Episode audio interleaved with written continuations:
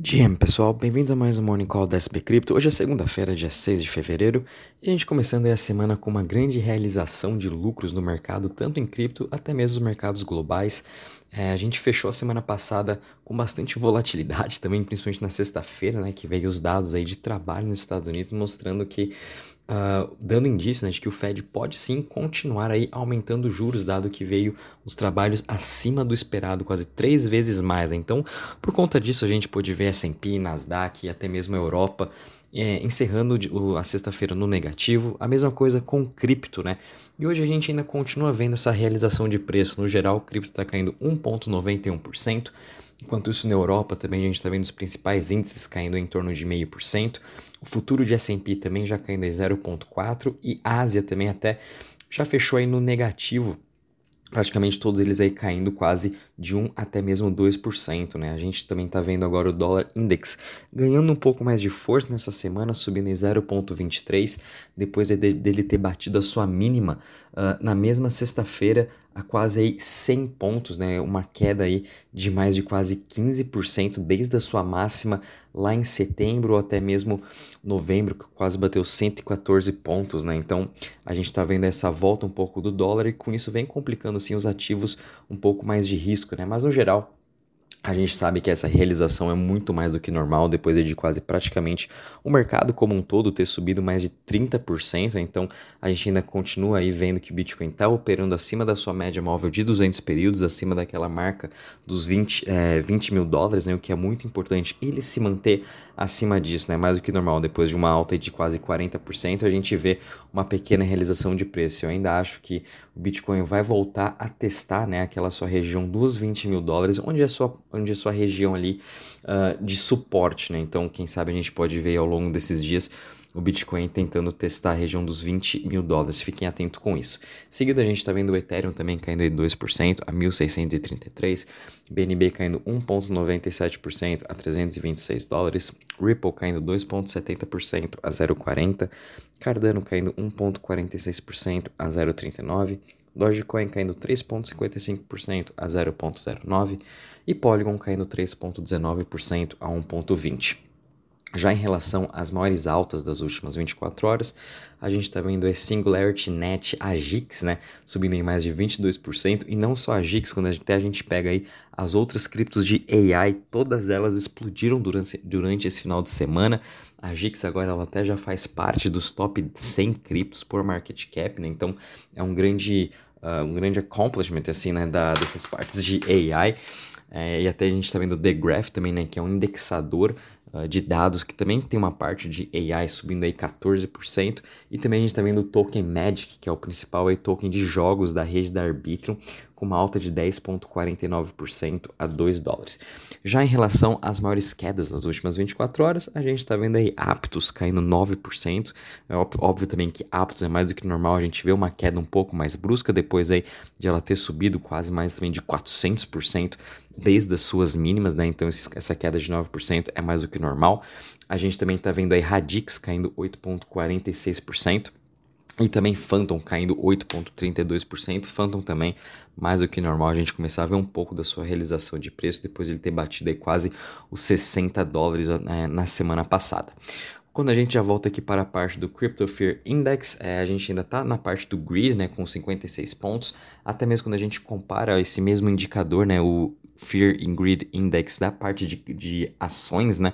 A gente também continua vendo ele um pouco aí meio que no neutro, no grid, né? Então essa, essa melhora essa de, de sentimento de mercado foi mesmo mundial, né? A gente está vendo uma boa recuperação até mesmo vindo das bolsas mundiais, quando a gente pega as principais ações que subiram em janeiro, até mesmo agora em fevereiro, são todas aquelas bem especulativas, né, de 2020, 2021, que teve todos aqueles grandes pumps quando teve aquela impressão alta de dinheiro, né? Então esses mesmos, essas mesmas ações aí voltaram a subir bastante. O mercado tá achando que é tudo festa de novo de 2021, né? Mas mesmo assim, a gente tem que tomar muito cuidado. Agora é hora realmente da gente aguardar um pouco mais dessa realização, esperar um pouco desse sentimento aí dar uma, uma baixada, né? Porque realmente estava com muita euforia nesse começo de ano. Quando a gente compara também a parte de DeFi, de Total Value Lock, né? Obviamente com toda essa queda que a gente está vendo dos preços, a gente também está vendo aí a parte de TVL caindo 2,34%.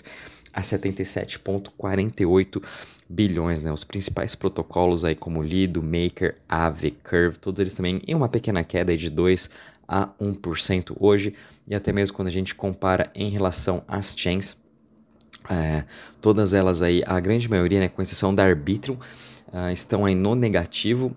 Arbitrum está com uma pequena alta de 0,13%. Arbitrum também já tomou o lugar da Avalanche, agora ela é a quarta maior chain em total value locked com 2,23 bilhões. E também gostaria de deixar aí uma dica, né, que hoje vai ter um grande anúncio vindo da Arbitrum. Esse final de semana todo a gente viu diversos protocolos postando uma foto de um fist bump, né, uh, e são todos protocolos da Arbitrum e vai ter um grande anúncio deles hoje. Então a especulação é que realmente vamos ter novidades sobre esse seu novo airdrop do, da Arbitrum, né? Então a, a guerra entre as Layer 2 vai continuar e Arbitrum, como a gente vê também todo o seu ecossistema em forte alta, tudo isso foi antecipação aí dessa notícia que a gente vai ter hoje. Então eu também vou estar atualizando vocês assim que eu souber mais novidades, vou estar mandando no grupo. Mas no geral, a gente está vendo hoje também todas as chains com uma pequena queda, é, mas mesmo assim, né, a gente ainda está vendo Ethereum com uma dominância de 65,22%, então cada vez mais ele vem ganhando market share, e à medida que a gente vai chegando no grande unlock que a gente vai ter de tokens do Ethereum final de fevereiro para março, futuramente acredito que esse market share aumente mais ainda à medida que as pessoas vão estar fazendo mais staking ainda uh, dos Ethereums que vão aí fazer o seu unlock, né? Então por isso a gente também tem que ficar atento àquelas uh, criptos de liquid staking tokens, Lido, Rocket Pool, Frax, uh, uh, Stader, né, uh, Swise também, então todas elas aí, ao, é, eventualmente elas vão estar ganhando mais market cap ao longo desse ano, à medida que mais e mais pessoas vão fazendo o seu stake. Já em relação às notícias, esse final de semana foi até que meio parado, a gente só teve uma das principais notícias aí que chamou a atenção de todo o mercado, é que a gente está aí no meio de uma proposta né, da Uniswap de migrar de expandir né, para a BNB Chain. E ontem a A16Z votou contra essa expansão com mais de 15 milhões de tokens, né, liderando assim praticamente por conta da A16Z, é, Uniswap talvez nem consiga aí expandir mais para a BNB Chain, porque a A16Z literalmente controla a maioria dos tokens, então até o CZ foi aí ao Twitter falando que se Uniswap é realmente descentralizada ou não, quem que manda nisso, né? Então, eu acho que tem toda uma questão agora de governança sendo discutida, é, que como assim uma empresa, né, consegue decidir o futuro aí de, de um protocolo que era para ser descentralizado. Então a gente está nessa briga e tudo isso também é briga aí de gente grande, é uma briga entre A16Z e Jump Crypto também, né? Por conta que na votação também de semana passada o Wormhole Bridge foi a escolhida, né, para fazer toda essa transferência de ativos entre a rede do Ethereum para a BNB Chain ao invés da Layer Zero. E Wormhole é da, é da Jump Crypto e Layer Zero é da A16Z. Então, por conta de a Uniswap não estar utilizando a Layer Zero, a A16Z voltou contra essa sua proposta de expansão. É, enfim, é coisas que acontecem, eu acho que em todo o mercado, mas isso aí está trazendo bastante controvérsias em relação à questão de descentralização é, e governança.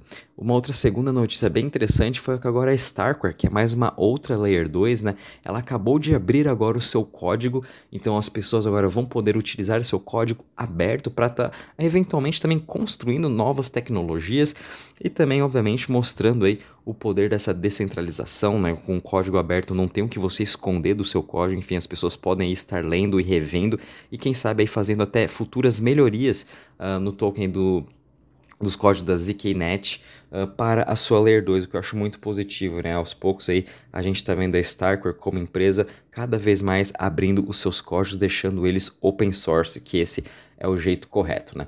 Bom, pessoal, em relação às notícias é isso mesmo, é, só fiquem atentos aí agora a arbítrio nesse, uh, durante esse, o dia, né, ao, ao, decorrer do dia, e fiquem também atentos aos tokens aí de LSD, os tokens de, os tokens mesmo da própria rede da arbítrio, que com certeza vamos ter aí boas novidades. Bom, pessoal, é isso aí, qualquer novidade aviso vocês, bom dia e bons trades a todos.